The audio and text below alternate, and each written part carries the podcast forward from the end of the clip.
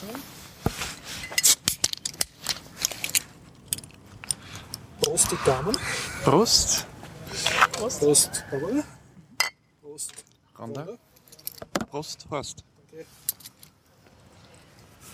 Und willkommen beim Biertaucher Podcast, circa 221. Wir schreiben circa den 8.9.2015. Das Ganze findet statt mit freundlicher Unterstützung aller unserer Sponsoren, namentlich Wukonic.com und Ajuvo und Bernd Schlapsi, unsere beiden super Flatterer.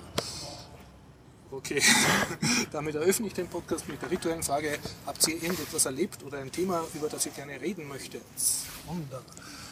Ähm, ich war letzte Woche im Kino, habe einen recht netten Film mit ganz, ganz vielen Hunden drin gesehen.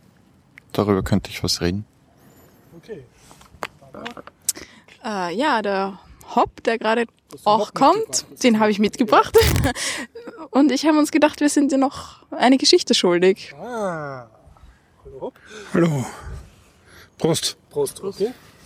Und äh, ich war auf einer Konferenz zum Thema Knoppix und im Kino war ich auch und ich habe ein Zusammenspielen-Event gesehen. Davon kann ich auch berichten. Jo, Ich habe meinen Schummelzettel daheim vergessen, aber ich habe hast du Tech-Themen? Ein Tech-Thema über äh, das Ende von DDWRT und das andere war, fällt mir noch ein. Okay. Dann, Prost. Dann würde ich sagen, ich fange schnell an, dass wir die Tech-Themen hinter uns haben und dann gehen wir zu den äh, Lifestyle-Themen und Filmen. Ich habe auch im Kino gesehen äh, Tale of Tales. reinschieben. Okay. Ja, und der Gregor ist heute nicht dabei, der ist auf Urlaub und kommt erst nächste Woche. Ich entschuldige mich schon im Voraus für die wahrscheinlich schlechtere Soundqualität. Prost. Gut. Irgendwer was ganz Dringendes, was er loswerden will? Nein. Nichts. Okay.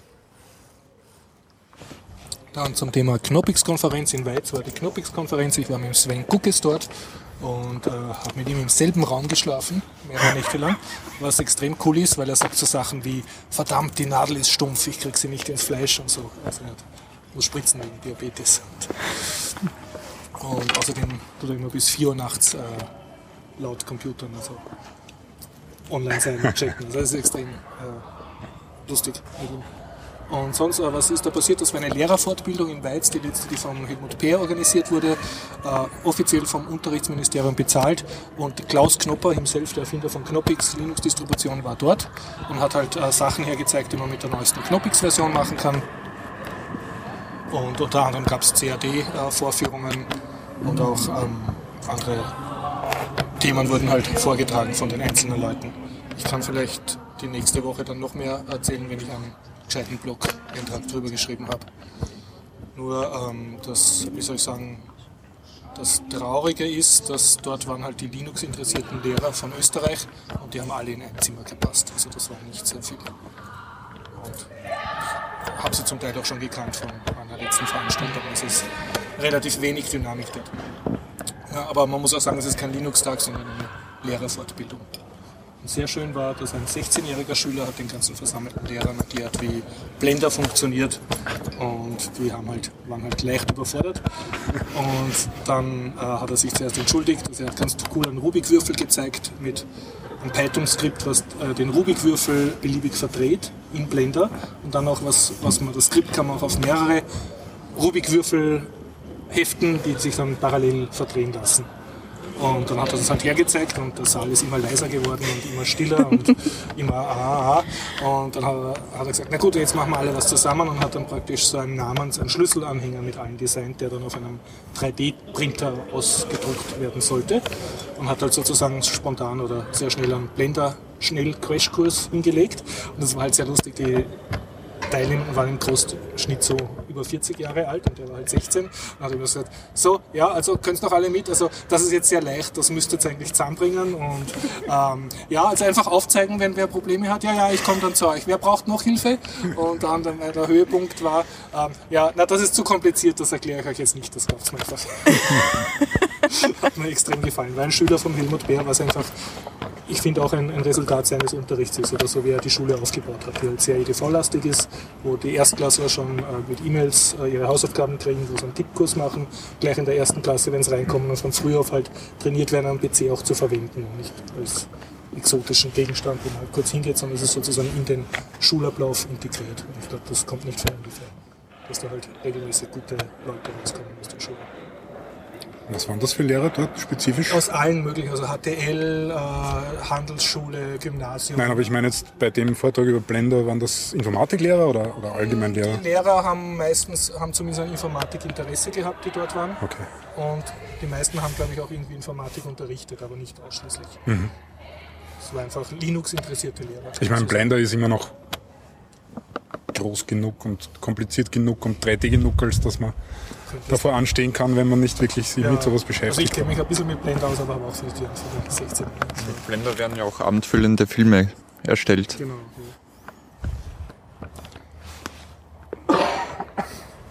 Ja, ähm, so viel dazu. Ich bin dabei, einen Blogbericht zu schreiben und der Sven Kukis hat einen Titanbug geschrieben, also wo man die ganzen Links von dem Vortrag und von den Vorträgen alle nachlesen kann. Mehr wahrscheinlich in nächste Woche im nächsten Biertaucher Podcast. Yippie. Okay. Jemand von euch noch Technik-Thema? Ja, äh, vorige Woche ist ähm, auf Heise ein Artikel veröffentlicht worden über, keine Ahnung, reißerische Headline, Angriff auf freie Software und WLAN oder sowas. Ja. Ähm, ich habe jetzt leider meinen Schummelzettel nicht mit, aber es geht ungefähr grob darum. Du bist Flugmodus? Ich bin Flugmodus. Sind wir nicht alle Flugmodus? Wir sind alle Flugmodus. Ähm, es geht ungefähr darum, dass die FCC und äh, die, das Europäische Parlament oder, oder wer auch immer da zuständig ist, ähm, Gesetze erlassen wollen beziehungsweise Direktiven herausgeben, ähm, die ähm, es untersagen, dass man beliebige Software auf funktaugliche Geräte spielen kann. Nämlich, ähm, dass man dass, dass Hersteller von zum Beispiel WLAN Access Points oder anderen Dingen, die funken, dafür sorgen müssen, dass jegliche Software, die man auf das Gerät draufspielen kann, äh, die Compliance auch garantiert von dem Ding, und zwar Compliance mit diversen Funk äh, Gesetzen, die es da gibt. Also zum Beispiel, keine Ahnung, wäre das, dass man nicht außerhalb des zugelassenen Frequenzbandes senden kann oder nicht mit mehr als einer bestimmten Leistung senden darf und ähnliche Dinge.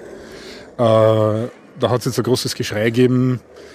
Ähm, ich würde jetzt noch nicht unbedingt Panik kriegen, weil ja erstens einmal äh, in Europa ist da erst eine Direktive heraus, die zwar schon relativ gar in Kraft treten soll mit Juni nächsten Jahres, ähm, aber es ist nur eine Direktive, das heißt, die muss in den Ländern noch umgesetzt werden.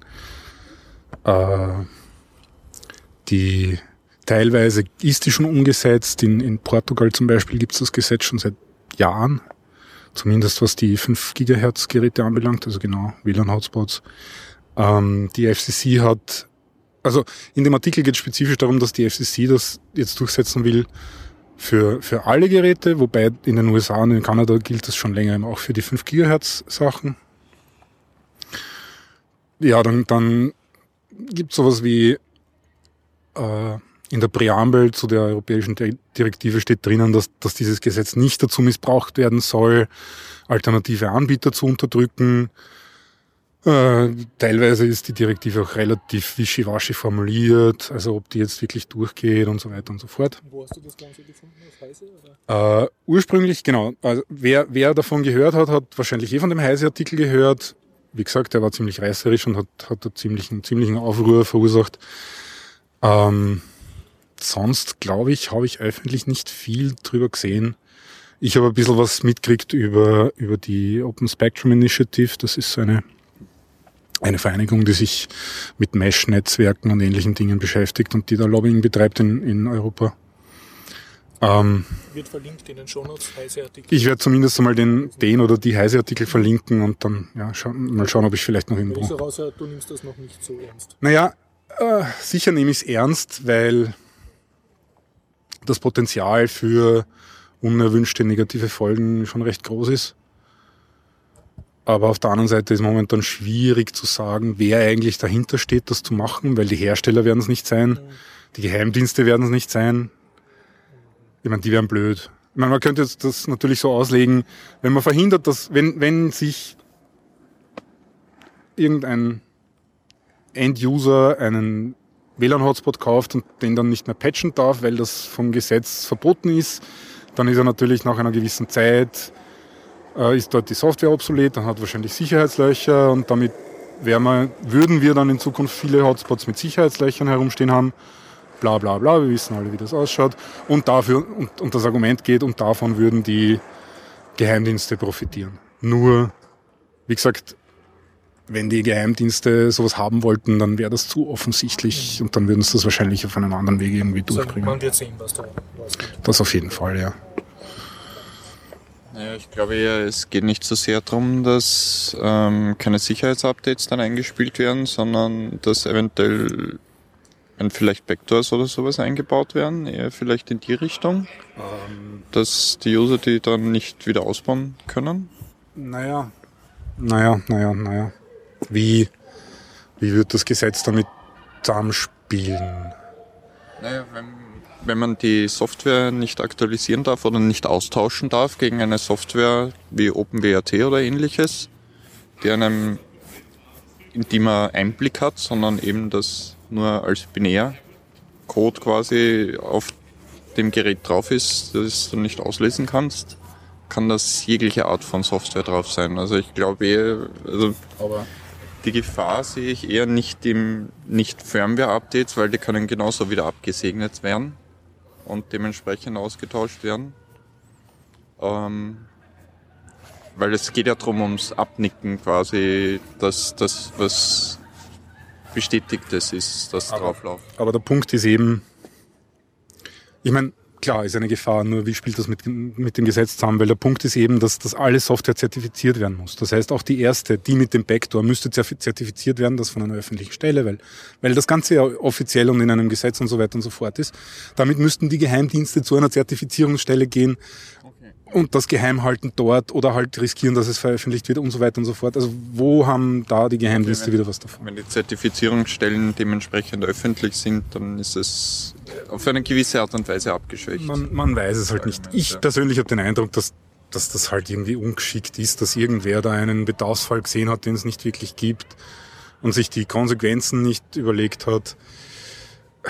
Alles, was ich sagen will, ist, ist die, ganze, die ganze Schreierei einmal nicht, nicht ganz so mitmachen und stattdessen sich darauf konzentrieren, was eigentlich wirklich die Interessen sind, weil was ich mitgekriegt habe, und da haben sich klügere Köpfe, als ich den Kopf drüber zu brauchen, wissen wir das noch nicht und vielleicht herausfinden, gegen wen wir eigentlich wirklich agieren müssen.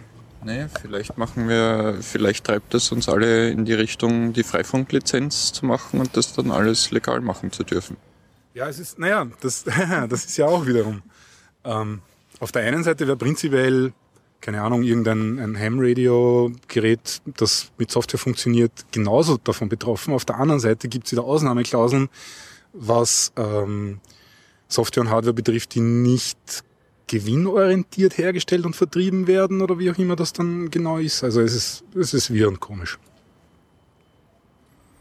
Bevor sich die Barbara zu Tode langweilt.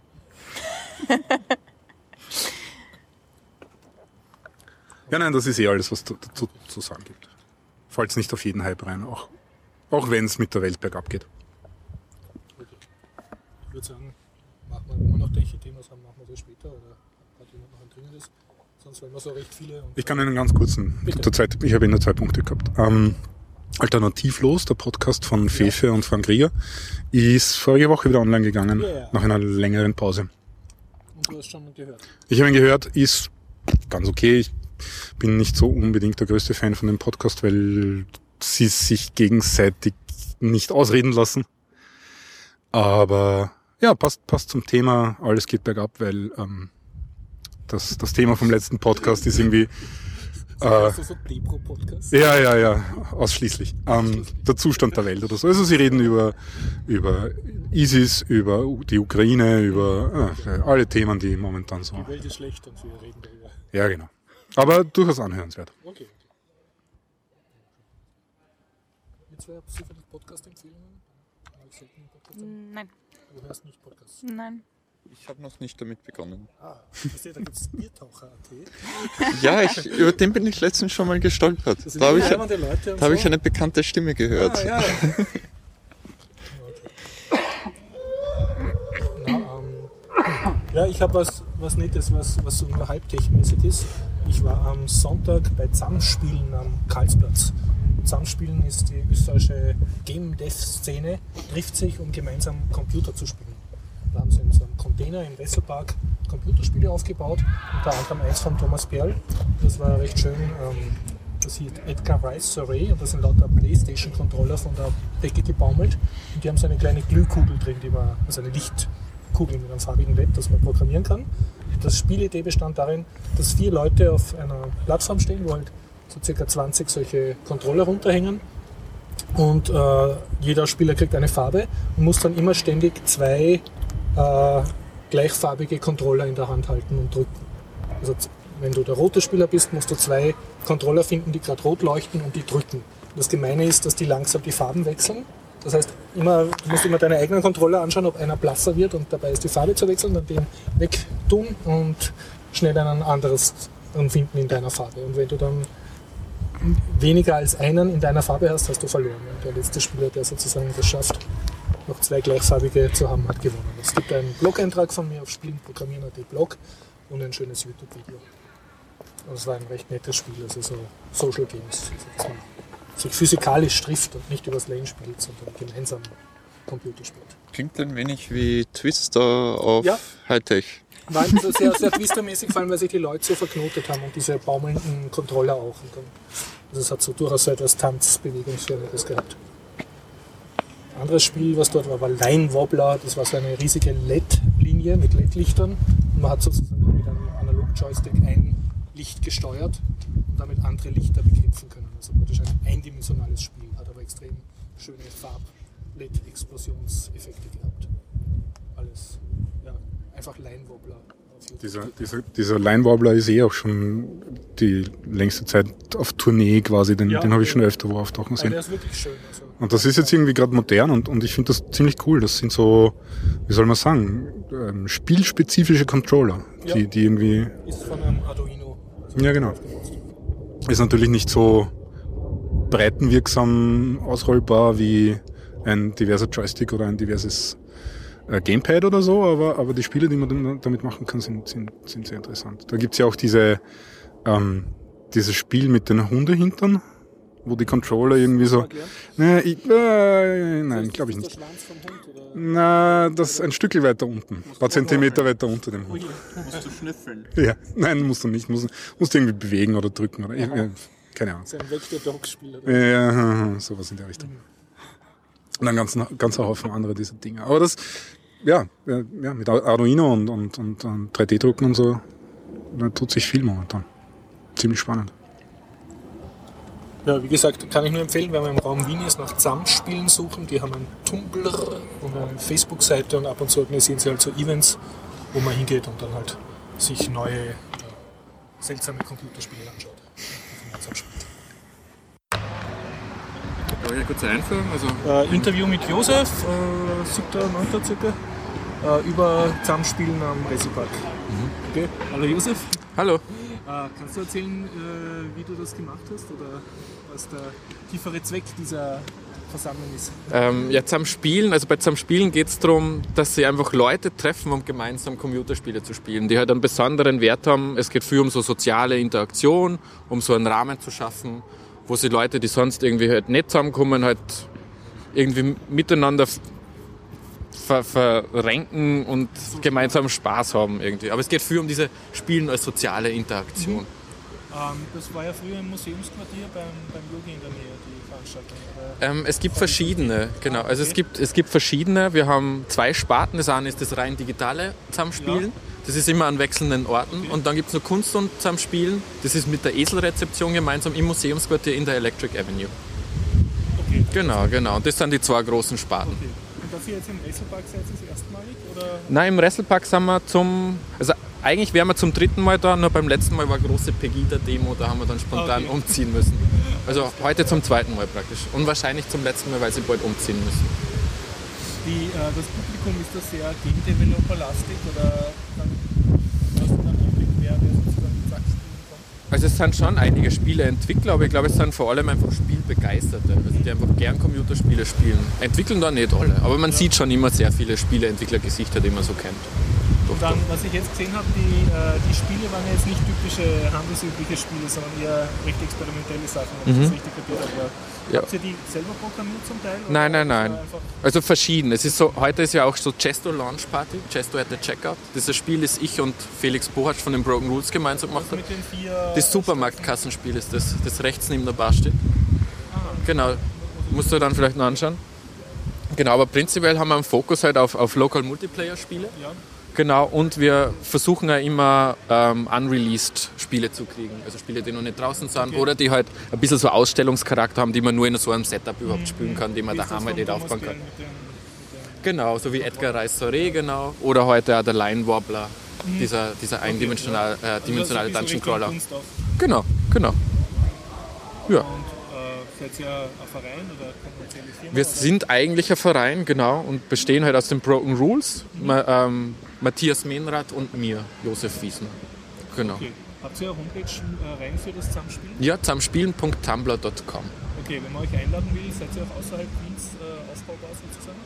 Das kommt sich drauf an. Es ist immer so, also das kommt sich auf den Aufwand an. Also es ist schon immer extremst aufwendig und da muss man halt schauen, ob sich das einfach rechnet. Ja, also es hat ja niemand von uns ein Auto. Also es ist ein bisschen, Okay. müssen wir dann immer alles zusammenborgen und zusammenschnorren, eben Auto auch. Und dann geht schon irgendwie, aber also prinzipiell kann, ja, ja, genau. Aber bis jetzt waren wir immer in Wien eigentlich. Wenn ich richtig verstehe, ihr habt nie Eintritt verlangt, also das Nein. Ist, es, es gehört zum Konzept dazu. Genau, es ist gratis Eintritt und es ist auch immer, die Getränke sind immer pay as you want. Genau, es soll Okay, so ja. niederschwellig sein wie nur möglich. Soll niemanden ausschließen. Wie lange macht ihr das jetzt schon? Seit fünf Jahren. Seit fünf Jahren. Wir haben im Mai unser fünfjähriges Jubiläum gefeiert. Das ist zum Spielen Nummer 10 und Kunst und zum Spielen ist auch vor kurzem zum zehnten Mal gewesen. Und ihr wollt es auch weitermachen. Das Ja, ja. ist eine schöne Tradition. Genau, es ist unregelmäßig, also es findet jetzt nicht in gewissen Abständen statt, aber es wird auf jeden Fall weiter passieren. Kannst du sagen, was war dein schönstes oder bemerkenswertestes Erlebnis von dem, im Zuge des Zusammenspielens, was du jetzt schon mehrere gemacht hast? Ich glaube, dass die schönen Spiele immer die sind, die extremst zugänglich sind, die halt auch Leute irgendwie inkludieren, die sonst keine Spiele spielen würden. Das sind meistens Spiele, die keine Bildschirme brauchen und irgendwie so den Realraum eigentlich nur mit der digitalen Ebene überlagern. So ist eben wie Johann Sebastian Joust oder wie heute Edgar Reis Soré. Also so Move-Controller-Sachen funktionieren in dem Zusammenhang extrem gut.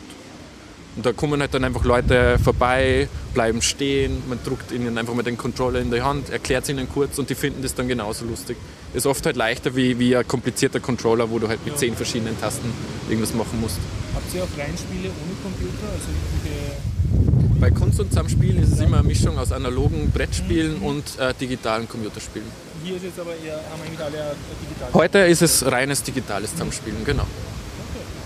Wie habt ihr den Frauenanteil zusammengebracht?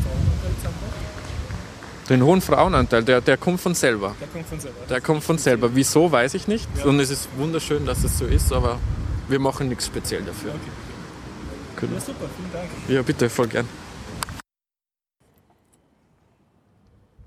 Fisch, Fisch. Ähm, ich war im Filmcasino im Kino Yeah. und habe mir den Film Underdog angeschaut. Wobei den Originaltitel kann ich jetzt nicht aussprechen, weil der Film ist äh, ungarisch. Äh, es ist ein ungarischer Film. Ähm, und der Film hat es geschafft, den Weltrekord aufzustellen in Anzahl der Hunde, die im Film mitwirkende Hunde. 274 habe ich jetzt vorher gerade gelesen auf der IMDb. Du kannst dich trotzdem noch an den Hauptdarstellerhund erinnern? Oder? Ähm, ja, von dem hat es sogar zwei gegeben. Also zumindest, also es hat zwei, zwei gegeben, weil der halt dementsprechend intensiv eingesetzt war und da natürlich auch tierschutzrechtliche Bedenken dahinter waren, oder auch weil er verschiedene Handlungen natürlich äh, machen hat müssen und von, von daher, es fängt irgendwie an, dass ähm, ein Mann in einer Schlachterei irgendwie das Vieh abnimmt, ob das jetzt für Menschen zum Essen geeignet ist. Die, die Szene im Schlachthof ist etwas, ja, grauslich. Ähm, sehr detailliert, also irgendwie ziemlich ungeschönt.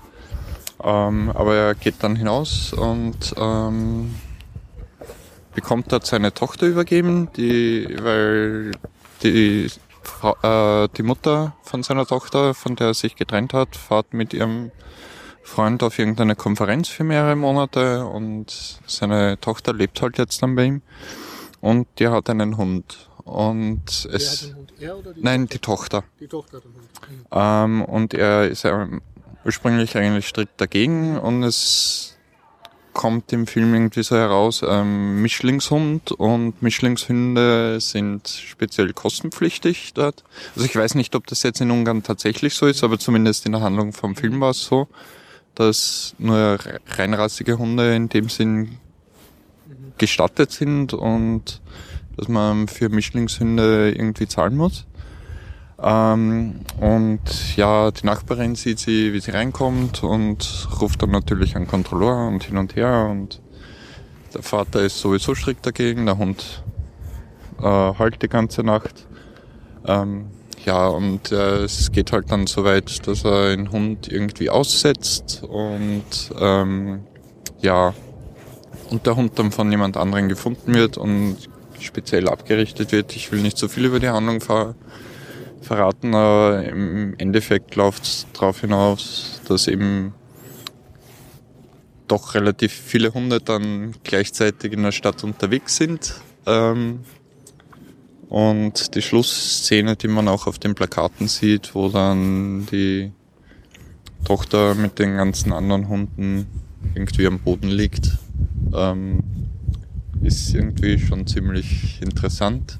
Aber es ist streckenweise von der Handlung schon ein bisschen irgendwie birgt schon im Hinterkopf irgendwie ein bisschen dieses Hollywood Happy End bla Zeugs, weil natürlich durch durchs ja, jein, weil gerade die Szenen im Schlachthof und durch die Art und Weise, also der Hund wird dann irgendwie zu einem, so einem Kampfhund irgendwie abgerichtet und, und die machen dann Hundekämpfe und es ist alles ziemlich blutig ähm, und ziemlich ungeschönt, aber es ist durchaus irgendwie ein recht interessanter Film aufgrund der Art und Weise, wie es wie es zustande gekommen ist, weil wenn das in Hollywood gedreht worden wäre, wären das sicher nicht 274 Hunde drin vorgekommen, sondern digital dementsprechend alles digital. Ja, ja. Und das waren echte Hunde. Ja. Und es gibt dann auf YouTube auch ein relativ interessantes Making-of, wo man sieht, wie sie die Hunde dementsprechend. Ähm, ich glaube, ähm, es läuft, der englische Titel ist White God, warum auch immer. Ähm, aber unter dem findet man es dann, also nicht nur den Trailer, sondern eben auch das Making-of. Also Und Viertelstunde. Äh, ist der Film seine 7 Euro wert oder was man Ähm, sagt? Weißt du, Ja, wolltest es, du nicht dein Geld zurück? nein, Okay. auf keinen Fall. Der englische Titel ist White God und der deutsche Titel ist Underdog. Ja, Okay. doch eh ein Es ist- Klassiker. Ja, ja, Es nein, ist ich wollte nur. häufig, dass die deutschen Titel englisch sind, aber Aber anders nicht, als die englischen. Ja, ja, ja, ja, ja, ja nein, ich sein, wollte dass der deutsche Titel sein. nicht ist, hör mal, wer da bellt.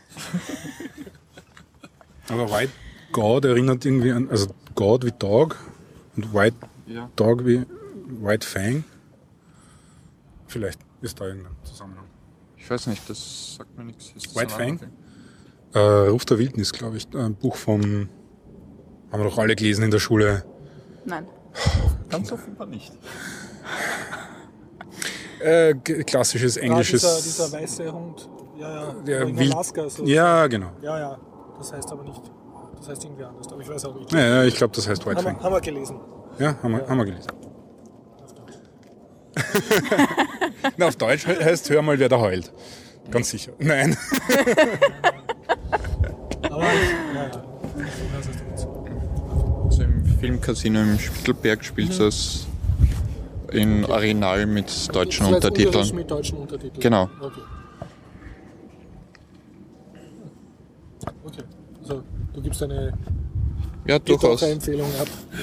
Passt. Flasche hoch. Flasche hoch. Das. Okay. Habt ihr einen Film oder was? Sonst Nein? wir gleich zu einem Überraschungsthema. Zuerst nur noch eine kleine Filmwarnung von mir. Ich habe mir Tale of Tales angeschaut.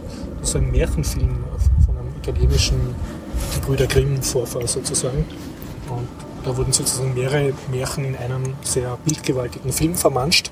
War jugendfrei ab 16, sind ein paar Sexszenen drinnen. Und äh, ja, ich muss sagen, also man kann sich schon anschauen, es, ist, es gibt sehr viel zu sehen, auch schön gemacht und Effekten und alles. Aber insgesamt ist das eher sehr derb und auch ein bisschen traurig. Also es ist nicht so der peppy lustige Märchenfilm oder Naja, Disney erbaulich, sondern Ja, wie wenn man alte Märchen liest, die haben ja auch meistens eine ziemlich Genau. gute Moral. Ich habe auch schon von dem Film gehört. ja. Das, äh, teilweise erkennt man auch Sachen wieder, die die Grimms dann später aufgezeichnet haben, weil Ja. weil ja viele Märchen Ja, über ganz Europa verbreitet Ich waren. sag, man, man kennt überhaupt sehr viele, wie soll ich sagen, so, so Lego-Bausteine von Ja. diversen Erzählungen. Das ist ja bei ein paar Aber- Game of Thrones-Szenen erkannt. Da scheinen sich auch alle aus demselben Mündenschatz bedienen. Aber das, das ist, so, so ist es halt mit den, mit den, hauptsächlich mit den Grimmschen Märchen oder Ja. dem, was die halt aufgezeichnet haben. Das ist alles sehr düster und dunkel. Und, Ich glaube, was man ein bisschen raus hat, dass halt der Humor im Mittelalter und überhaupt die Lebensumstände ein bisschen derber waren. naja, klar. Falschen Weil- Schritt machen und tot sein. Wenn da jemand blöd ist, dann benimmt er sich wirklich blöd. Ja, also, Ja. ja okay. Also wie gesagt, äh, nicht, nicht besonders lustig der Film, aber äh, sehen, also schauenswert. Also es gibt viel zum Schauen. Und damit bin ich aus aus Themen. Hat jemand von euch vielleicht noch irgendein Thema? Was könnten wir da noch nehmen? Hm. Dann frage ich, ähm, gibt es außer den zwei Zuständen Mono äh, Single sein oder in einer Beziehung leben für euch noch was anderes? Ja. Und zwar? Ähm, es, ich bin vor drei Jahren über den Begriff Polyamorie gestolpert. Okay.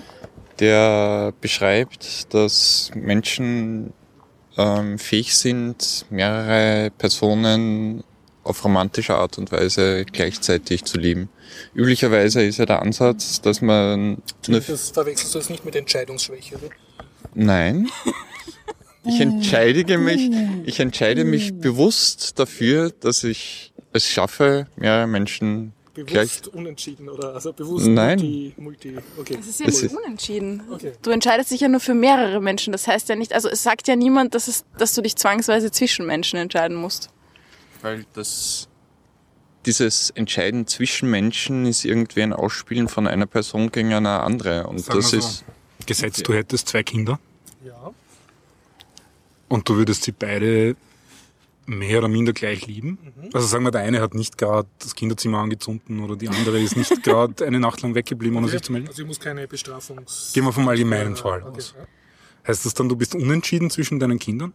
Natürlich nicht, aber die Kinder Naja, ja, aber natürlich wollen das... Magst du mich mehr als den oder so? Das, Ja, das ist ja egal, aber prinzipiell du für dich, wenn du es nicht, wenn sie dich nicht ja, danach natürlich, ich mag euch alle beide gleich Kinder. Genau. Und warum sollte das bei anderen Menschen, die nicht deine Kinder sind, also nicht hättest auch du so das, hättest du aus dir heraus das Bedürfnis, dich zu entscheiden zwischen zwei, Zwischen den eigenen Kindern nicht. es siehst du.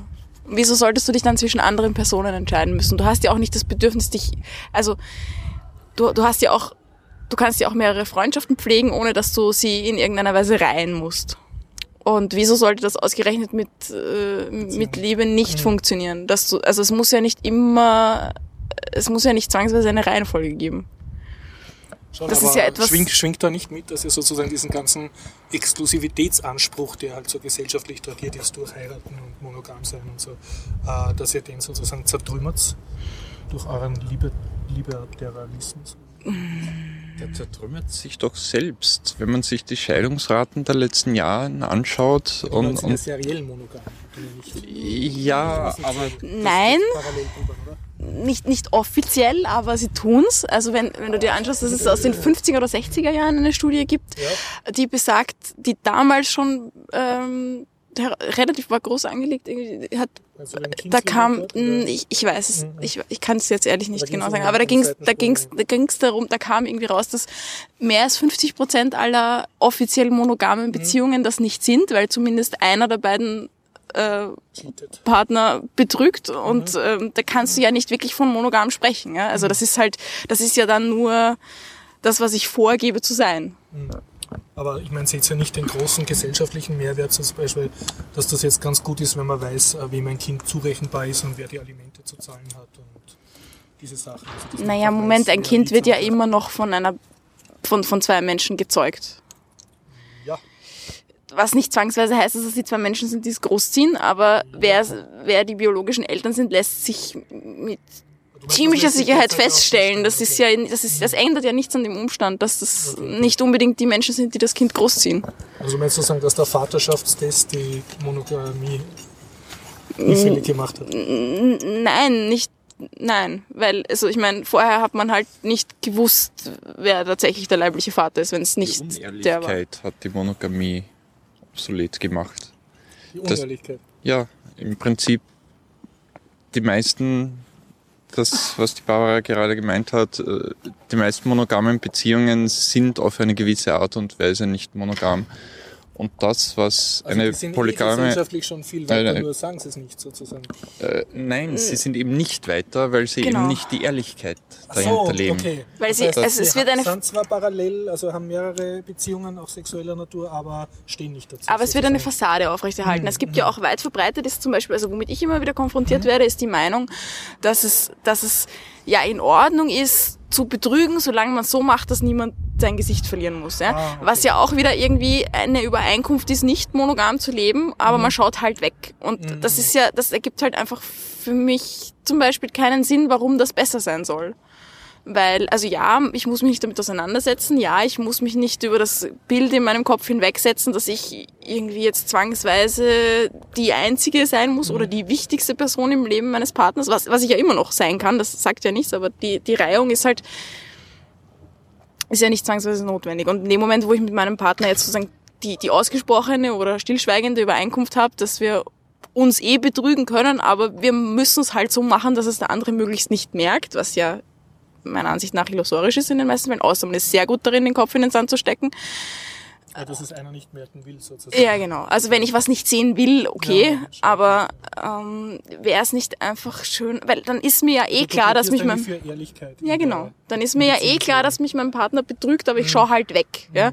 Da denke ich mir, wenn ich es schon weiß, dann wäre es doch irgendwie einfach feiner für uns, wenn wir offen damit umgehen können, weil, weil das ja, also das, das hat ja was mit Vertrauen zwischen Partnern zu tun.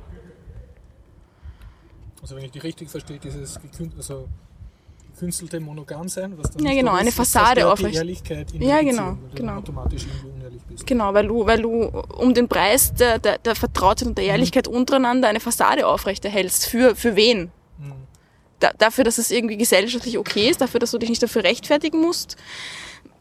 Ich muss mich sowieso nicht rechtfertigen. Also ja, natürlich musst du dich ständig rechtfertigen, weil das halt irgendwie, das kann man ja nicht und das ist ja alles irgendwie komisch und krank und was weiß ich was.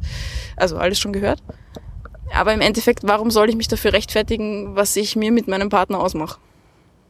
Und da ist mir doch lieber, ich habe die Ehrlichkeit in der Beziehung, als dass ich das irgendwie hinter einer Fassade anstelle, die mir nichts bringt. Mir ist es immer schon ein, irgendwie etwas komisch vorgekommen, dass nur weil ich gerade mit einer Person zusammen bin und ich eine andere Person treffe, die ich interessant finde, dass ich dem nicht nachgehen darf, dass ich mich mit der Person nicht mehr auseinandersetzen darf, nur weil ich gerade einen Partner, eine Partnerin habe. Ähm, das ist irgendwie komplett gegen das, was einem eigentlich der Bauch und das Herz sagt. Und das nur weil ich eine andere Person treffe, die ich auch interessant finde, heißt das nicht, dass ich die Person, mit der ich zusammen bin, plötzlich weniger liebe.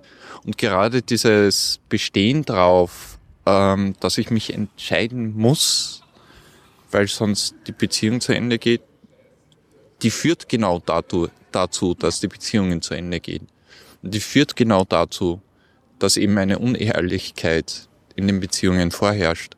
Und die führt genau dort, dadurch äh, dazu, dass sich die Beziehungen ständig auseinanderleben. Weil eben die Kommunikation fehlt. Und genau das ist mir eben in der Beschäftigung mit der Polyamorie klar geworden, dass das auch sehr häufig eben das Problem in meinen vergangenen Beziehungen war. Dass eben die fehlende Kommunikation nicht da war. Weil du darfst dich mit der neuen Person, die du interessant findest, schon auseinandersetzen, aber du darfst es auf keinen Fall mit deinem Partner teilen, weil sonst ist die Beziehung, die du gerade hast, auf jeden Fall gefährdet. Zumindest gefährdet. Es gibt auf jeden Fall Drama, was ja völlig unnötig ist, weil wenn ich einen spannenden Menschen kennenlerne, dann will ich dem Menschen, mit dem ich mein Leben teile, sagen, hey, ich habe einen spannenden Menschen kennengelernt. Ja, das heißt ja noch nicht, dass ich, das, das hat ja nichts damit zu tun, das heißt ja nicht automatisch. Viele Menschen glauben, oder in vielen Beziehungen herrscht irgendwie so dieses System, wenn mein Partner jemanden anderen interessant findet, dann findet er mich nicht mehr interessant und dann läuft er mir als nächstes, als nächstes läuft er mir davon. Deswegen kann man nicht drüber sprechen. Und das ist ja, stimmt ja nicht, ja. Nicht zwangsläufig zumindest, es sei denn, man hängt diesem Denkmuster an. Das heißt, in einer polyamoren Beziehung kann ich sagen, boah, da habe ich gestern einen kennengelernt, die schaut besser aus als du und noch viel charmanter. Eigentlich habe ich von der letzte Nacht träumt. Was sagst du dazu? Ich möchte unbedingt mit dir über meine Gefühle zu dir reden. Kommt das gut? Nein, das kommt wahrscheinlich nicht gut. Okay. Aber Du musst ja nicht gleich uncharmant werden. Entschuldigung. Na, Sprichwort. wo waren wir gerade? Ähm, d- d- du hast gemeint, du, du gehst heim zu deiner, Also ich, oder ich, zu einer deiner, Sag mal so, ich bin so trainiert durch langjährige monogame Beziehung, dass ich so Dinge nicht sage, auch wenn ich sie mir denke. Das ist einfach so. ja, Ich möchte auch eine Beziehung haben und einen Frieden zu Hause. Nicht irgendwie blöd rüberkommen. also mit, mit dem Frieden ist vorbei, wenn du polyamorös bist. Nein, das, war, Genau, wir streiten permanent. den- das war jetzt gemein. Das war jetzt gemein. Ähm, äh, worauf wollte ich hinaus? Ja, äh, natürlich gehst du nicht heim und sagst, da ist jetzt jemand, der gefällt mir viel besser als du oder der kann das viel besser als du oder äh, ähm, sondern eigentlich äh, worüber wir uns wahrscheinlich bewusst geworden sind im Vergleich zu vielen, die nicht drüber nachdenken, ist, dass nicht jeder Mensch in deinem Leben oder nicht der eine Mensch in deinem Leben existieren kann oder wahrscheinlich nicht existieren kann, der alles erfüllt, was du an Bedürfnissen hast. Dass eine Person. Dich zum Beispiel, mh, ich weiß nicht, Glücklich macht und gut kocht und naja, glücklich machen ist eh schon der Überbegriff, aber dass du, dass du mit einer Person, äh, keine Ahnung, ne- nehmen wir, die ganze Romantik und Beziehungen aus. Und Sport. Und Genau, mit der einen Person kann kannst du cool auf, auf Kultururlaub fahren, mit der anderen Person kann, kann jemand vielleicht cool auf, auf, auf am Strand liegen Urlaub fahren, die nächste ist gut fürs ins Kino gehen. Die nächste Person ist gut, um technische Themen zu besprechen. Die nächste spielt gerne Brettspiele. gebacken, dass du alle in einer kriegst. Ne? Das, was die Gesellschaft von uns erwartet eigentlich, ist, dass wir eine Person finden, die, die das alles für uns erfüllen kann. Weil ähm, natürlich zum Beispiel du mit deiner Ehefrau die zwei Wochen Sommerurlaub im Jahr verbringen musst. Weil das, sonst kommen die, die schiefen Fragen. Ne? Ja. Warum machst du das nicht? Anstatt dass du vielleicht mit, mit einer anderen lieben Person den Sommerurlaub verbringst, weil deine Ehefrau einfach nicht am Strand liegen will und sich zu Tode brennen unter der spanischen Sonne oder was auch immer. Und du kannst das schon auf mehrere Personen aufteilen, aber nur, wenn das alles strikt Freundschaften sind. Oder wenn du Pensionist oder Pensionistin bist. Ja. Witzigerweise. Das ist jetzt gemein, ihr tut da eigentlich implizit älteren Leuten Nein, das absprechen. Nein, ich habe ich hab nur festgestellt, dass, dass in der Gesellschaft das, das so ist. Dass, stell, stell dir vor, wie das, wie das so, so abläuft. Ich meine, ist jetzt auch überheblich ausgedrückt, als wüsste ich, wie es in einem Altersheim ist. Aber, aber äh, denk an ältere Personen in deinem Umfeld, die du kennst. Die, die haben dann halt irgendwie eine Bridge-Partnerin oder haben jemanden, mit dem sie auf Busreisen durch Deutschland fahren. Oder, und, und, und niemand schaut schief, wenn das nicht die eine Person ist, mit der Das heißt, diejenige alt wieder zusammenlebt. kommt du in so eine Art gesellschaftliches Leo, wo es dann ein bisschen... Ja, das Ja, entspricht ja auch ein bisschen diesem Ding, dass es eben, was ich gerade gesagt habe, dass es solange das irgendwie strikt als Freundschaft deklariert ist, also sprich, solange sexuelle Dinge keine Rolle spielen und das strikt verboten ist sozusagen, dann ähm, ist, es, ist es okay, aber sobald es eine, eine romantische Beziehung heißt, hat ja auch noch nicht zwangsläufig was mit Sex zu tun, aber das ist halt so das Klischee, oder? Und ich glaube, ab einem gewissen Alter ist dieser Generalverdacht einfach, da, da ist das dann gesellschaftlich nicht mehr, da wird Ja. dieser Generalverdacht fallen gelassen und damit ist es dann auch wieder okay. Ist ja auch wieder ein Natürlich. blinder Fleck in unserer Gesellschaft, dass alte Menschen haben keinen Sex und keine, keine sexuellen Beziehungen. Deswegen Genau. automatisch sind alle Beziehungen, die sie haben, einfach nur wenn überhaupt, wenn überhaupt romantisch, dann halt so, oh, Herzchen romantisch, Händchen halten romantisch. Mhm. Und dann, dann ist es wieder okay, wenn man mit der einen Person Bridge spielt und mit der anderen auf Busreisen geht.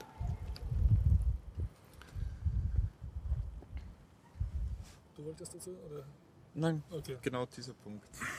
Also, noch einmal, also ich, ich frage das anders. Äh, weil du sagst, na okay, ich kriege nicht eine Person, die halt sozusagen alle meine Wünsche, Genau, da waren die für alle meine Lebenslagen kompatibel ist.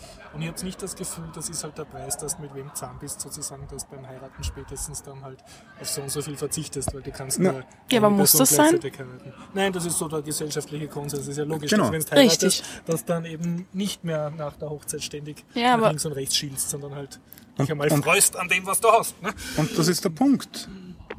Die Gesellschaft hat uns das irgendwie so hm, vermittelt von Anfang an. Und das ist so, wie wir uns die. Und ihr stellt es Beziehungen- eigentlich in Frage, einen praktisch ungeschriebenen gesellschaftlichen Kontext. Oder ist er festgeschrieben durch diverse Naja, Wir eigentlich in einem gewissen Sinne erweitern wir nur das, was allgemein so gilt, weil ich kann ja zum Beispiel jederzeit mit meinen männlichen Freunden ins Kino gehen und mir Splatterfilme anschauen. Weil das, also da, da ist Solange du dich eigentlich. nicht in sie verliebst oder sexuelle Beziehungen. Naja, aber das kann ich ja sowieso nicht, weil ich bin ein Mann und die anderen, meine Freunde, sind auch Männer und das, das geht sowieso nicht rein in der Gesellschaft. Aber prinzipiell ja. ist das ja okay. Das Wo du ist spätestens- ähnlich wie mit den älteren Personen, wo man auch nicht annimmt, dass was passieren könnte. Ist es genauso zwischen Also gleichgeschlechtlichen Personen. Wo du spätestens dann ein Problem kriegst, ist, wenn du dich mal als bisexuell äh, geoutet hast, weil dann darfst du eigentlich mit niemandem mehr Freundschaften pflegen, weil du ja sowieso ständig unter Verdacht, Verdacht bist, dass du, dass du die alle, dass du ja sowieso, dass es ja sowieso überall nur um sexuelle Beziehungen geht. Und äh, was ist mit dem Thema Eifersucht? Ich meine, spielt das nicht automatisch eine Rolle? Selbst wenn. Also zwei Sachen sind mir nicht ganz klar. Einerseits, was ihr beschreibt, da müssen ja beide mitspielen. Und das, glaube ich, hat auch wieder einen ganz neuen Level von Unehrlichkeit. Äh, Nicht nur beide, sondern alle involvierten Personen. alle, genau, aber zumindest, ja, okay. Aber sagen wir, die zwei in einer äh, etwas längeren Partnerschaft müssen ja beide voll okay sein, dass sozusagen die Beziehung eher offen ist. Man, man könnte bei jeder von deinen Fragen an fünf Punkten ansetzen. Aber ja, Bitte, du. nein, nein, das, das führt führt vom Hundertsten ins Tausendste. Aber äh, wieso führt das zu einer anderen Art von Unehrlichkeit, wenn, wenn Naja, beide... ich denke mal jetzt, wenn der eine, sagen wir es mal so, mehr daran interessiert ist, die Beziehung äh, am Leben zu erhalten als der andere, dann wird er eher äh, mehr Kompromisse machen und sagen, ja, ja, das passt schon und so. So sehe ich das. Das, das Stell ist... dir vor, einer ist sehr attraktiv und sehr, hat viele Freunde und der andere eher nicht. Das ist nicht so der gemütlich, ich möchte zu Hause ein Nestbaum-Typ. Ähm, Ich kann es euch beide nicht vorstellen. Ja, aber wieso denkst du, dass die Partnerschaft dann auf einem guten Level steht, Das wenn man ich versucht, den Partner bzw. die Partnerin einzuengen und dementsprechend einzusperren, nur um diese Scheinwelt der Beziehung aufrechtzuerhalten. Das Nein, wird ich- nicht auf lange Sicht funktionieren. Du meinst, die Partnerschaft ist dann von vornherein zum Scheitern Richtig. verurteilt, ob das jetzt Du möchtest doch mit jemandem zusammen sein, der, der dein, der sein Leben mit dir verbringen möchte und nicht nur da ist, weil du ihm sozusagen die Karotte hinhältst oder ihm etwas vorgaukelst, was er, oder ihm etwas bietest, was er halt möchte und deswegen verzichtet er auf andere Dinge. Also, also, oder, oder du musst ihm irgendwie etwas vorgaukeln, damit er glaubt, dass er da sein will, oder, weißt du, oder, oder er bleibt irgendwie aus einer Art von Verpflichtung heraus. Also für mich klingt das so ein bisschen wie kleine, sehr verwöhnte Kinder, die sagen, ich möchte alles haben. ich möchte ich auf nichts verzichten müssen. Und ich bin halt, wie soll ich sagen, jetzt so in dem Mindset groß geworden, dass man halt ab und zu auch was auf verzichten Warum- muss, wenn du was haben willst. Ich sage warum- nicht, dass das jetzt gut ist. warum ist das schlecht, auf nichts verzichten zu wollen?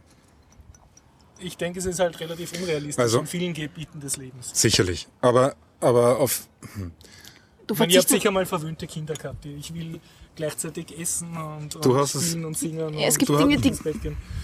Und dann musst du dann halt sagen, naja, Du hast es ja vorher schon erwähnt. Du, du verzichtest zugunsten ir- irgendetwas anderen. Keine Ahnung, was du vorher gemeint hast, damit der Haussegen nicht, schief, Haussegen nicht schief hängt oder sowas, verzichtest du auf. ja, auf blöde Kommentare jetzt zum Beispiel. Na klar. Also prinzipiell verzichtest, oder prinzipiell ist ja nicht der Wunsch da, alles haben zu wollen, sondern das, das ist natürlich eingeschränkt auf ein vernünftiges Maß. Eh immer. Das betrifft auch das Autofahren. Ja. Du, du darfst auch nicht in der Stadt 130 fahren. Du verzichtest. Will aber. Du willst nicht wirklich. Die Stadt schränkt mich ein. Du willst nicht wirklich. Aber jedenfalls, du, du, du, du wägst das natürlich ab gegeneinander. Jetzt ist nur die Frage, äh, Das heißt, auch in einer offenen Beziehung wege ich ab, wie offen ich Du sein musst will. immer auf irgendetwas verzichten, wenn du dich für etwas entscheidest, weil du verzichtest immer auf alle anderen Möglichkeiten. Wenn du dich für eine offene Beziehung entscheidest, Also du meinst, Entscheidest du dich der ja auch Zeit, wenn ich jetzt gegen- einen Tag mit wem verbringe, habe ich mich ja entschieden, dass ich den Tag nicht mit anderen verbringe. Für ein Zeitbudget sozusagen. auch das, aber auch äh, wenn du in einer offenen Beziehung lebst, egal in welcher Form, dann, dann verzichtest du ja gleichzeitig auch eben auf diese, auf dieses äh, Gesellschaftlich konforme Familiending, das ja auch. Menschen glücklich macht, ja. Das ist, oder zumindest leben genug Menschen, die damit, die damit gut klarkommen, für die das total gut ist, die sich anders nicht vorstellen können, weil ihnen das viel zu anstrengend wäre, ja. Das heißt ja nicht, dass du auf nichts verzichtest. Es gibt ja Dinge, die sich gegenseitig ausschließen. Aber solange sich Dinge nicht gegenseitig ausschließen, ist es ja nicht zwingend notwendig, auf eins von beiden zu verzichten. Wenn alle Beteiligten mitspielen. Richtig. und keiner Das setzt, das setzt natürlich voraus, dass es wenn, es geht nicht darum, dass alle Beteiligten mitspielen in dem Sinn, sondern es geht darum, dass, dass, dass du Rücksicht auf alle Beteiligten nimmst. Aber So wie du in einer Zweierbeziehung Rücksicht auf deinen Partner nimmst, musst du halt in einer nicht monogamen Beziehung Rücksicht auf alle deine Partner und unter Umständen sogar auf deren Partner nehmen. Aber wird dadurch das Leben nicht äh, einigermaßen komplizierter? Das kann man Komplexer. durchaus, Ja. das kann man durchaus so wenn ich sehen. schon mit einer monogamen Beziehung sehr gefordert bin. Dann solltest du vielleicht drüber nachdenken, nicht gleich ins tiefe Ende vom Swimmingpool zu springen, sondern erst einmal daran arbeiten, dass du, ich weiß nicht, deine Kommunikationsskills verbesserst und besser, besser darauf Rücksicht nimmst, was dein Partner oder deine Partnerin will. Nein, das nicht. Braucht eine gewisse Art von Zeitmanagement. Okay, ja. weil die Zeit ist nun mal der limitierende Faktor. Das Herz ist, die Liebe ist mehr oder weniger unendlich, aber die Zeit ist der limitierende Faktor. Und weil du vorher die Eifersucht angesprochen hast, man hat auch nicht immer, auch in einer monogamen Beziehung, hat man nicht immer die Zeit, 24-7 für den Partner, für die Partnerin da zu sein. Und denen in der Zeit, wo man nicht für sie da sein kann, äh, das Glück zu verwehren, ist irgendwie, ich freue mich ja, wenn es meinem Partner, meiner Partnerin gut geht. Und warum soll ich ihnen die Freude verwehren, nur weil es halt mit einer anderen Person dementsprechend Freude haben können, wenn ich nicht da bin oder auch verschiedene Bedürfnisse.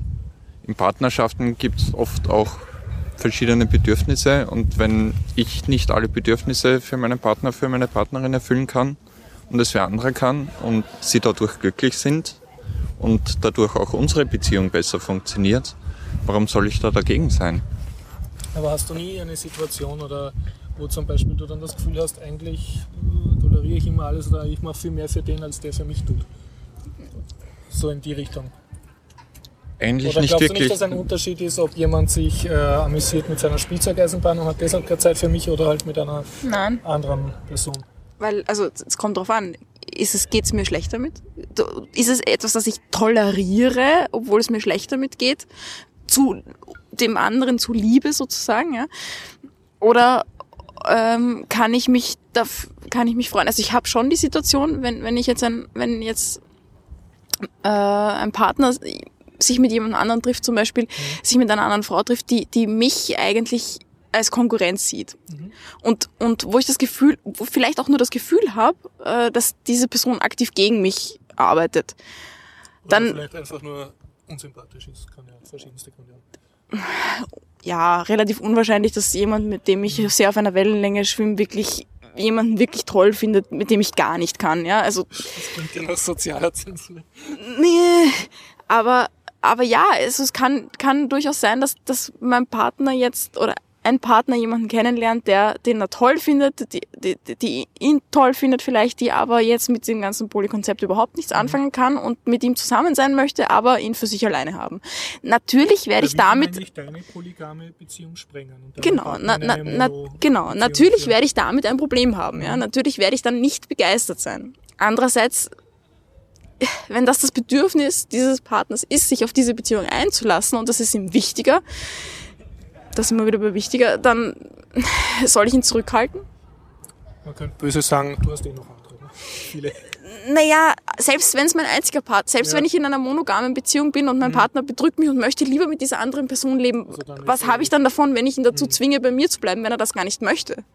Dass ich mit jemandem lebe, der nicht mit mir leben möchte und Aber mich das wahrscheinlich sein- auch spüren lässt? dass ihr da von einem relativ verwöhnten Standpunkt aussprecht, weil ihr seid alle, steht sozusagen auf eigenen Beinen und habt es nicht nötig, zur sozialen Absicherung mit wem zu leben. Aber viele Leute haben das nicht. Ich meine, stell dir vor, ihr habt so einen gemeinsamen Bauernhof oder irgendein anderes Beispiel, wo du das halt einfach nicht so leisten kannst. Oder auch wirtschaftliche Sachzwänge dahinter stehen. Wo du Aber- eine Familie hast und Kinder. Aber das, was du beschreibst, ist ja in der Realität auch oft Grund dafür, dass eine Person in einer totalen Abhängigkeit wo bleibt, wo sie weder glücklich ist, noch selbstbestimmt sein kann jemals. Ich meine, das, du beschreibst gerade sagt, das gehört so. ja, und du beschreibst aber gerade eine Gesellschaft, die, keine Ahnung, Frauen in die de facto unglückliche Sklaverei zwängt, weil sie einfach einmal einen Landwirten geheiratet haben und alles, was sie davon hätten auszuziehen, wäre totale Armut und, und ausgestoßen sein aus ihrer Gemeinschaft. Nein, ich möchte eigentlich eher darauf hinspielen, dass vielleicht das monogame Gesellschaftsmodell, das es gibt, halt auch eben aus diesen Gründen entstanden ist. Oder? Ja, so, sicher, aber das monogame Gesellschaftsmodell, wie du es beschreibst, lebt davon, dass Leute unterdrückt werden und, und eben nicht das tun können, was sie glücklich macht. Oder zumindest nicht dort raus können, wo sie unglücklich sind. Und, und glaubt ihr, dass es Leute gibt, die in einer monogamen Beziehung glücklich sind? Oder schaut ihr so auf die runter und sagt, ha, ihr Unbefreiten? Na, natürlich können Leute in monogamen Beziehungen glücklich sein. Ich glaube, das ist ein Bestandteil von dem Ganzen, auf niemanden runterzuschauen. Ja, Absolut. Nein, ich Ich, ich liebe meinen Onkel und meine Tante, die seit, seit ich auf die Welt gekommen bin, zusammenleben und glücklich sind. Und, und sie waren für mich immer auch das Inbild einer glücklichen Partnerschaft, Beziehung. Und das Ideal davon. Aber das heißt nicht notwendigerweise, dass es genau das ist, was für mich das Richtige oder was für mein Herz, für mein Gefühl. Und das heißt auch nicht notwendigerweise, dass das monogame Element an dieser Beziehung das ist, was die Beziehung glücklich macht, oder? Genau. das heißt, die könnten jetzt theoretisch auch beide poly gewesen sein, aber haben sich halt gut gefunden und das passt dann auch so. Ja, wichtig ist, dass es passt. Ja. Und ganz allgemein glaubt ihr einfach so gesellschaftskritikmäßig, dass die ganzen Leute, die sozusagen jetzt, wie ich sozusagen jetzt dem monogamen äh, Lebensbild da alternativlos hinterherhecheln und das versuchen zu erfüllen, äh, dass die einfach äh, zu wenig nachgedacht haben über ihre Sachen und dass in denen wahrscheinlich eh so sozusagen der Wunsch nach anderen Sachen So würde ich das nicht ausdrücken. Oder Ähm, glaubt ihr, das ist einfach nur manche Du kannst- und manche nicht? du kannst sicher, egal was dabei hinten rauskommt, ob du, ob du dann erst recht monogam bist und an das, an das glaubst, oder ob du auf unsere Seite kommst und, und polygam lebst, oder Ich komme jetzt zu euch. ob du am Schluss drauf lebst, dass du überhaupt nur als, als Einzelperson durchs Leben wandern Ist willst. Ego? Oder? Was hauptsächlich sich selber liebt. ähm, aber ich würde es halt so formulieren, dass, dass, dass jeder Mensch von den, sagen wir, Techniken profitieren könnte, die wir uns angeeignet haben, antrainieren müssen, die wir lernen müssen, wenn Ihre soziale Skills, also drüber reden. Ja, du, du, du stellst es immer so hin, als wäre es besser oder das Nein, nein, einzig wahre oder als würden wir das vergleichen. Aber es geht einfach nur darum, dass, dass wir miteinander reden und dass Mhm. wir unsere Bedürfnisse ausdrücken und dass wir aushandeln, wie wir gegenseitig unsere Bedürfnisse erfüllen und dass, dass, dass wir daran arbeiten, äh, dass alle, mit denen wir eine Beziehung direkt oder indirekt haben, das bekommen, was sie wollen, in dem Rahmen, wie es machbar ist. Und das, das äh, heißt auch, dass wir ähm, Leute loslassen können. Äh, das heißt, dass Leute uns davonlaufen können und dass das auch okay sein muss, auch wenn es weh tut. Und das, wenn, wenn du dir das so anhörst, das sind alles Skills, die natürlich äh, monogamen Leuten genauso gut tun würden. Hauptsächlich das Reden natürlich.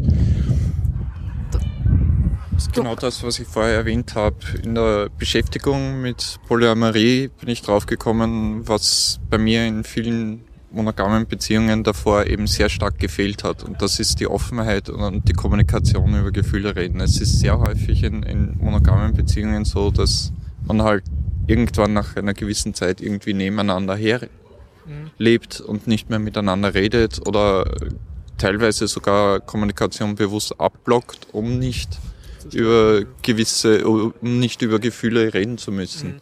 Aber genau dieses Reden über Gefühle macht zumindest für mich, äh, eine polyamore Beziehung oder ab jetzt auch jede Art von Beziehung, auch wenn sie monogam ist, um ein Vielfaches wertvoller, weil ich eben die Möglichkeit dadurch gefunden habe und, und es realisiert habe, dass eben die Kommunikation das Wichtige dran ist.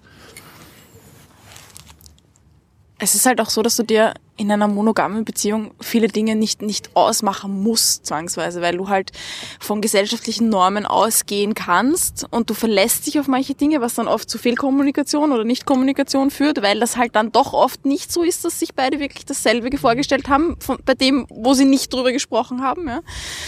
Und, und wenn du dich halt außerhalb dieser, dieser gesellschaftlichen Normen bewegst mit deinem Beziehungsmodell, dann bist du einfach sehr schnell gezwungen, über viele Dinge einfach konkret zu sprechen. Was natürlich oft hilft, ja. Also, oder immer hilft eigentlich. Weil in dem Moment, wo du, wo du über etwas sprichst, ist die Wahrscheinlichkeit, dass beide vom selben sprechen, schon mal größer, als wenn man nicht davon spricht, ja. Und gibt es sozusagen äh, auch polygame Beziehungen, wo dann halt die Leute so nebeneinander herleben oder wo sich das Ganze so ein bisschen in ein Nebeneinander verwandelt? Oder ist das da die Gefahr eher geringer? Es fliegt dir halt wahrscheinlich schneller um die Ohren. Weil du darüber redest? Oder? Nein, weil einfach, weil einfach das, das, das Dramapotenzial wesentlich oder das Konfliktpotenzial größer ist. Du, du hast das vorhin schon erwähnt, mhm. Eifersucht. Ja. Und das hört sich immer so an, oder viele Leute gehen davon aus, dass wir jetzt plötzlich nicht mehr eifersüchtig sind. Obwohl Eifersucht, Eifersucht auch so ein kompliziertes Gefühl gibt, das also ist, dass es wahrscheinlich gar nicht gibt. Genau, das ist der Punkt. Aber viele Leute glauben, wir haben jetzt plötzlich die Eifersucht abgeschafft. Und es gibt, und es gibt, es gibt sogar viele Leute, die in irgendeiner Art von monogamer Lebensart mhm. unterwegs sind, die, die sich selber aufzwingen, dass sie nicht mehr eifersüchtig sein dürfen. Die glauben, dass irgendwas mit ihnen falsch ist, wenn sie mhm. eifersüchtig sind. Aber nein, ganz und gar nicht der Fall. Du kannst durchaus nach wie vor eifersüchtig sein. Und jetzt zu der Frage zurück, ob nicht wir oder polyamoröse Leute auch anfangen können, nebeneinander herzuleben und nicht mehr miteinander zu kommunizieren. Klar kann das passieren, nur weil du dir jetzt da die, dieses äh, Konzept auf die Stirn stempelst, heißt das nicht, dass du plötzlich besser bist im Kommunizieren oder so.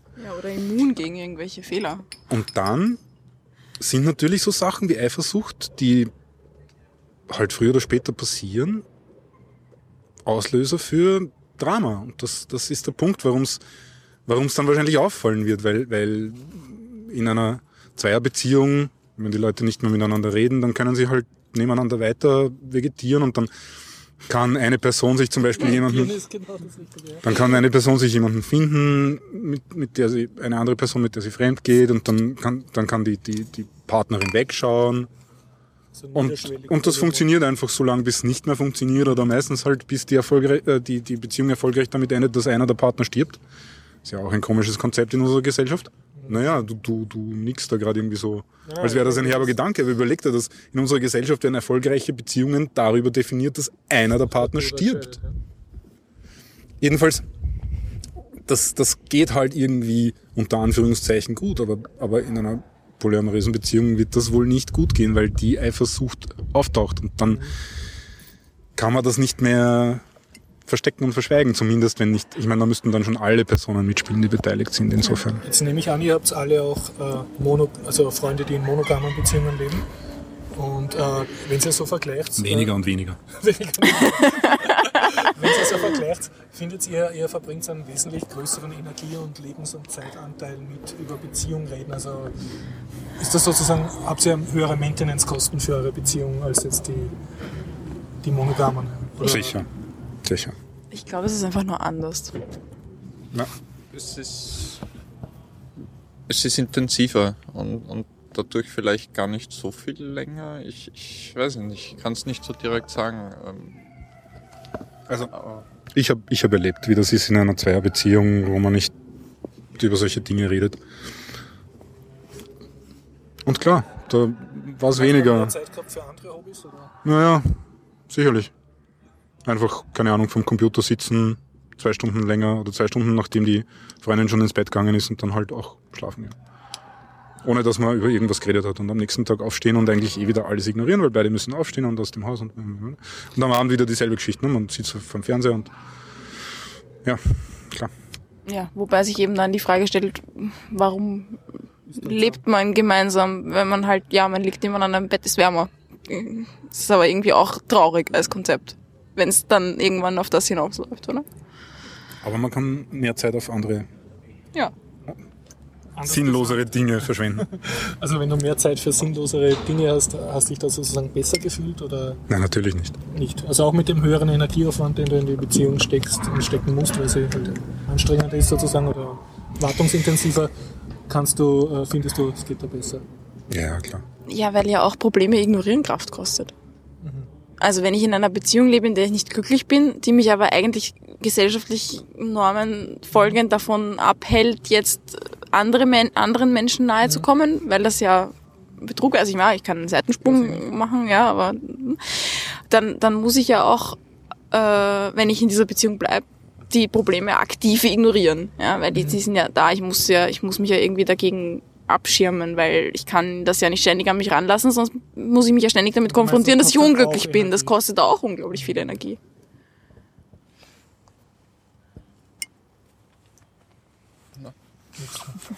Na okay. Dankeschön für diese Aufklärung.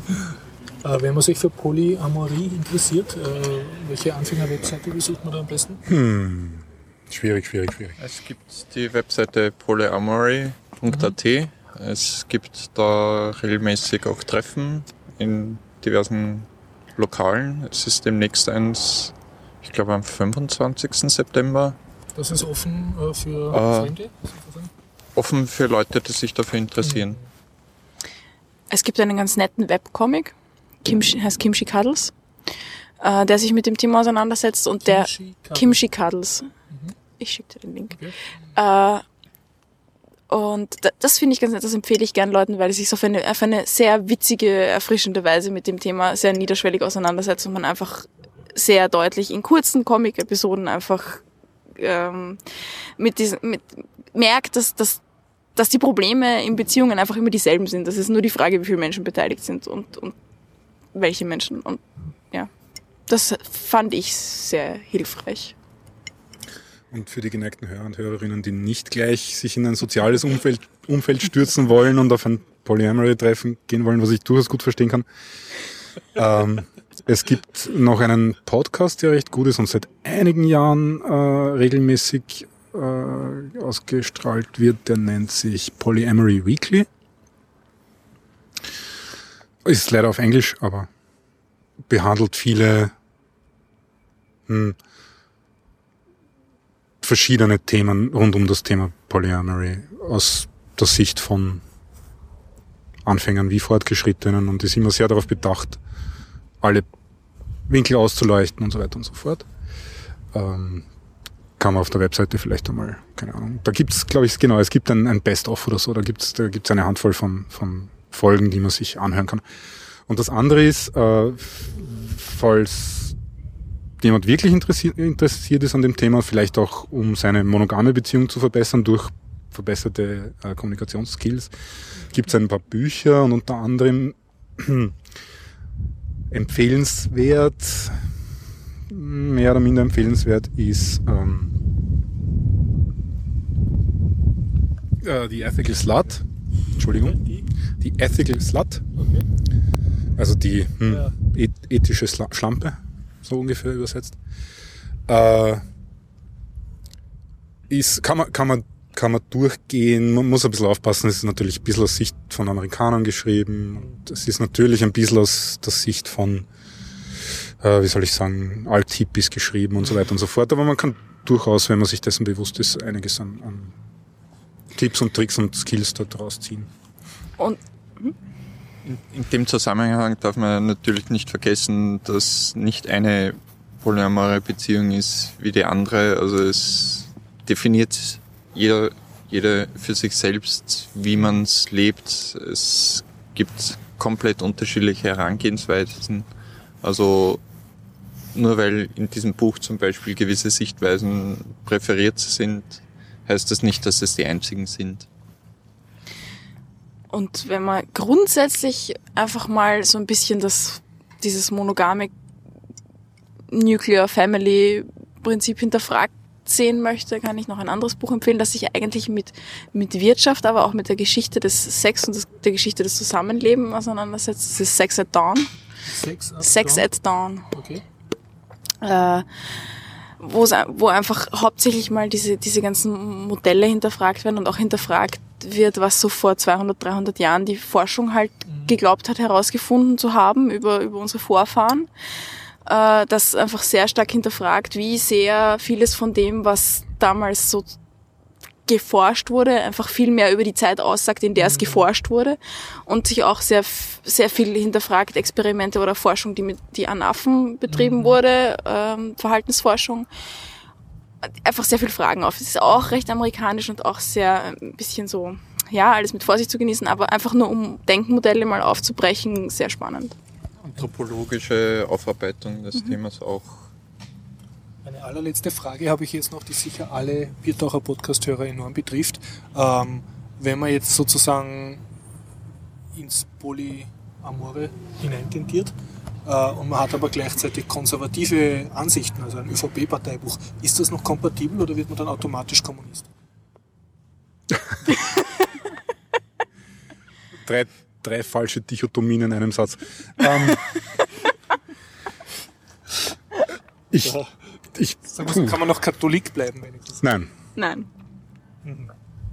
Die katholische Kirche, so wie sie von der römisch-katholischen Kirche gelebt wird, ist sowieso mit sehr, sehr vielen unvereinbar, Okay. was viele Leute, die den Biertaucher-Podcast generell hören, schon prinzipiell eigentlich ablehnen sollten. Die katholische Kirche steht doch einfach für Unehrlichkeit äh, im höchsten Maße, oder? Also, so, das ist doch Und dieses, vor allem das, das Grundparadigma der katholischen Kirche, die Nächstenliebe, lebt sie ja nicht mal selbst. Okay. Also lassen wir es anders formuliert, äh, kann man konservative Ansichten haben, weil ich, also nach den letzten Wahlen haben das ja doch circa die Hälfte von Österreich hat irgendwie konservative Ansichten. Sind die von vornherein ausgeschlossen vom Polyamor sein?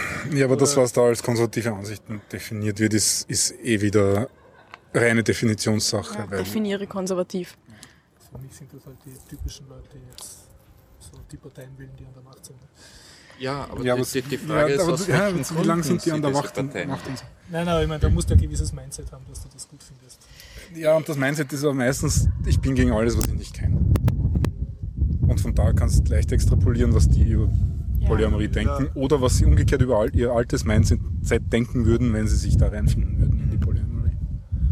Nein, mir, mir geht es jetzt eher nur darum, um herauszufinden, ob das sozusagen, ob's, ob das eine, Lebens-Lifestyle ist sozusagen, der mit, äh, also in dem alle politischen Spektren vertreten sind oder ob das schon eine gewisse Tendenz hat.